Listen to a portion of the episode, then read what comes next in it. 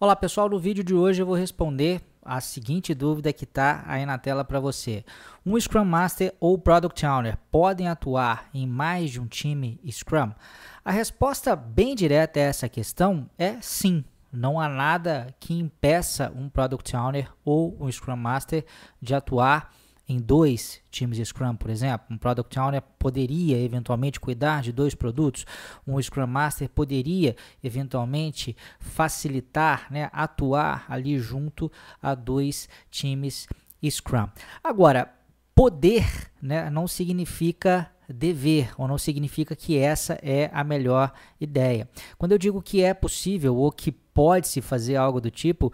O que eu quero dizer é que o Scrum Guides, por exemplo, não, não traz nenhuma recomendação é, contra essa prática, porque ela vai depender muito do contexto né, em que a gente está atuando. Né? Pode ser que, por exemplo, uma determinada empresa tenha dois produtos simples, né? É, não há nada muito complicado em relação a definir qual vai ser o mercado, quais vão ser os requisitos para aquele produto. Então, a, a garantir que aqueles produtos vão ter a máxima geração de valor para o usuário final não é algo tão complicado assim para um único Product Owner é, fazer. Da mesma maneira, pode ser que haja, por exemplo, dois até três, eventualmente, times é, é, de desenvolvimento já relativamente maduros e talvez não tão grandes assim dentro de uma organização, e pode ser que o Scrum Master até dê conta de lidar com uh, uh, esses diversos times aí. Agora, um ponto que é muito importante a gente uh, atentar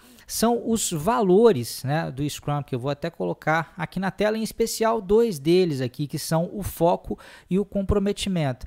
Então, se por um lado é permitido né, a um Scrum Master ou a um Product Owner estar presente em mais de um time, será que isso é uma boa ideia do ponto de vista do foco? Será que a, a, aquela pessoa vai conseguir de fato focar suas atenções com o devido cuidado se ele tem que se dispersar né, para dois ambientes ou dois cenários distintos. Da mesma forma, o comprometimento. As pessoas se comprometem pessoalmente em alcançar os objetivos do time Scrum.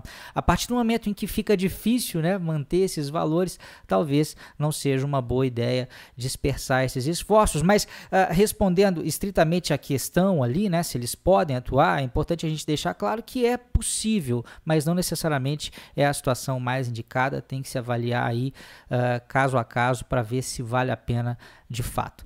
Um grande abraço e até a próxima.